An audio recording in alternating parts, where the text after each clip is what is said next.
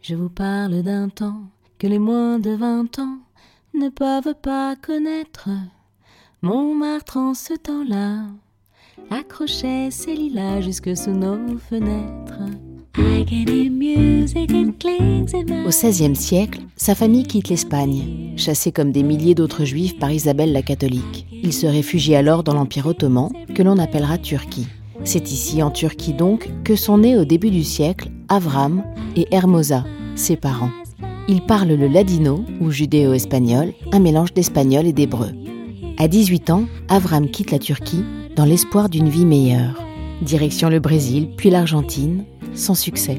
Il poursuit sa route jusqu'en France, où il rejoindra alors l'une des plus grosses communautés juives turques de Paris, au cœur du 11e arrondissement.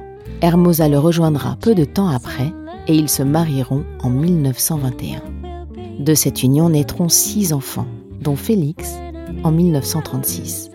Félix, vous le connaissez déjà un peu, car vous l'avez entendu vous raconter ses souvenirs d'enfant dans l'épisode 2.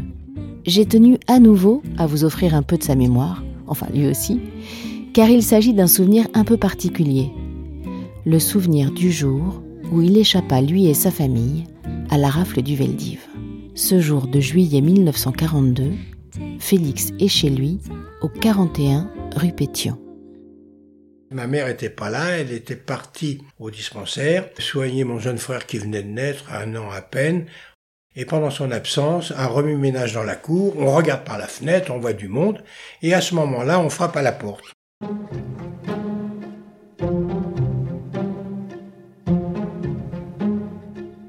Alors à l'intérieur, il y avait donc mon père, il y avait mon frère aîné, ma petite sœur et moi. Nous étions tous les quatre. On ouvre la porte et c'était des inspecteurs français. Il dit, vous êtes bien monsieur Benmar Oui, bien sûr, nous sommes. Alors veuillez s'il vous plaît prendre quelques effets euh, rapides. On vous emmène, pas d'autre explication. Et on ne savait pas où on allait. Donc nous sommes descendus, ils nous ont escortés. Me souviens parce que ça m'a marqué quand même. Je donnais la main à mon frère Daniel et ma sœur me donnait la main. Et nous sommes descendus dans la rue, nous avons suivi la rue Pétion pour rejoindre le gymnase Japy. Pendant ce trajet, les gens nous regardaient parce que c'était quand même quelque chose d'exceptionnel. Et je me souviens qu'il y avait deux personnes sur notre passage qui nous ont dit, en s'adressant à mon père, c'est fini monsieur, le petit commerce, c'est fini pour vous. Petit commerce, c'est terminé pour vous. Donc c'était une insulte quand même euh, assez, assez dégueulasse quand même. Ça m'a perturbé toute ma vie.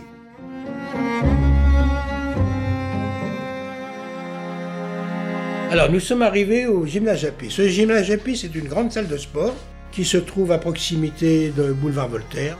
Toutes les personnes qui étaient raflées ce jour-là, on les mettait en instance d'être euh, transportées au Veldiv. Le Veldiv, c'est de là que partaient tous les juifs euh, dans des camps de concentration. Alors on était là et ça je me souviens très bien. Je me souviens très bien, plein de gens assis sur les gradins, des gens assis tristes. Il était bondé ce gymnase Japy, bondé. Les Allemands étaient là, il y avait des Allemands en tenue et tout. Des gens assis et il y avait des enfants bien sûr qui couraient. Et il y avait les cordes, encore les cordes de sportifs, les parallèles, les agrès. Et les enfants jouaient à monter aux cordes. J'ai demandé à mon père l'autorisation d'aller jouer avec les enfants. Et ça, je me souviens, mon père m'a dit Kadate Aki, ce qui, ce qui veut dire reste à côté de moi. Ça, je m'en souviens.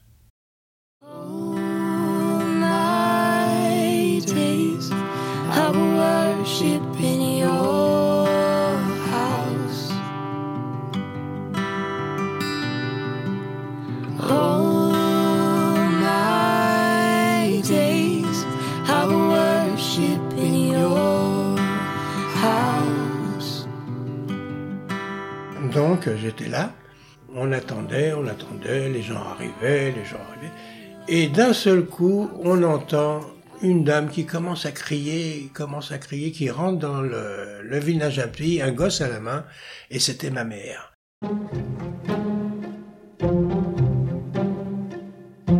Ma mère qui était donc rentrée chez elle après l'examen de mon jeune frère. Et on lui a dit, ben, ils sont partis, on les a raflés, ils doivent être au gymnase Japy, puisque tout le monde va là-bas au gymnase Japy. Ma mère, comme une folle, son bébé sur les bras, a couru et elle est rentrée en criant Vous avez emmené mon mari ce matin, c'est un grand malade, vous pouvez pas le garder, il va mourir, il est en permanence malade. Elle criait, elle criait, elle criait. Et mon père, il faut quand même euh, expliquer une chose, c'était un grand comédien. Il savait jouer la comédie.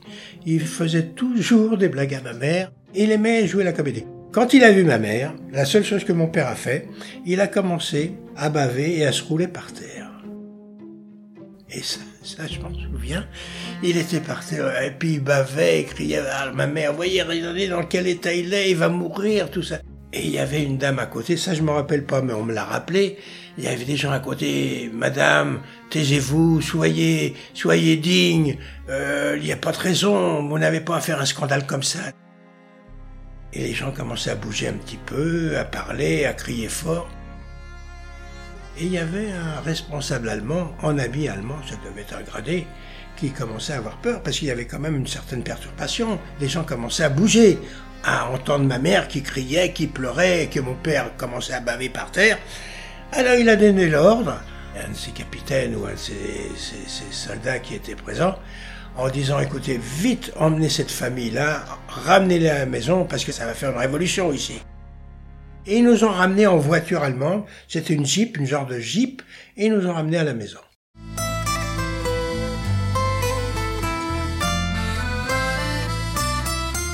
Alors on a été sauvés grâce à ma mère, grâce aussi à ce capitaine gradé qui a eu, à mon avis, quand même un soupçon d'humanité en voyant mon père. Euh, il l'a cru ou il l'a pas cru, mais il a été quand même à la hauteur. Et puis il a peut-être pas voulu aussi émeuter le gymnase Japy qui commençait à s'embraser. Alors ils nous ont ramenés à la maison. Bien entendu, le lendemain ou le surlendemain, on a quitté l'appartement pour pas qu'on revienne nous chercher. Voilà.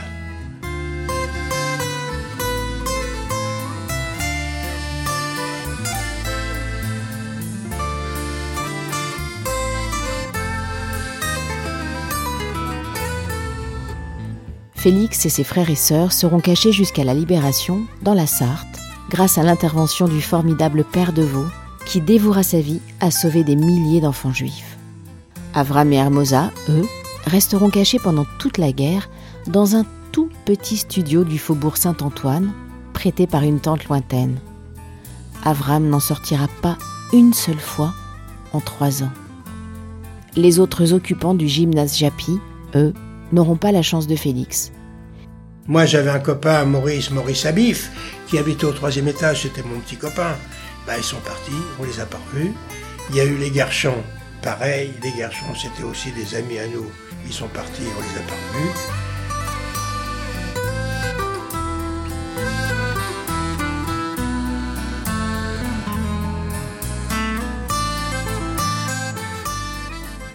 Merci papa pour ce témoignage. Eh oui, Félix est mon papa. Vous aurez compris que sans l'intervention de ma grand-mère Hermosa et sans le talent de mon grand-père Avram, vous n'auriez pas eu la chance d'entendre cette histoire, car Félix ne serait pas là pour la raconter, et puis moi non plus, je ne serais pas là pour vous l'offrir. Je voulais remercier aussi cet officier allemand. On ne sait pas pour quelle raison il a décidé de sauver cette famille, mais en tout cas il l'a fait. Donc merci à lui. Félix a 86 ans aujourd'hui avec Claire, sa petite sœur, que vous avez pu aussi écouter dans l'épisode 14 de ce podcast. Ils sont les derniers survivants de la famille. Merci papa et merci à vous d'avoir écouté cet épisode jusqu'au bout. Évidemment comme d'habitude, mais peut-être encore plus aujourd'hui que d'habitude, car c'est un épisode un peu particulier pour moi, vous l'aurez compris. Bref, comme d'habitude, partagez dès que vous pouvez. Faites connaître ces morceaux d'histoire à vos amis, à vos proches, à vos voisins, à vos enfants évidemment. Ne perdons pas l'histoire, racontons-la. Je vous retrouve mercredi prochain avec les incroyables souvenirs de Mamie Nadia, française d'Algérie, qui nous racontera avec beaucoup de bonne humeur, de passion et de tendresse ses souvenirs d'enfance auprès de sa maman, qui passait des heures à préparer la grande fête du ramadan. Allez, salut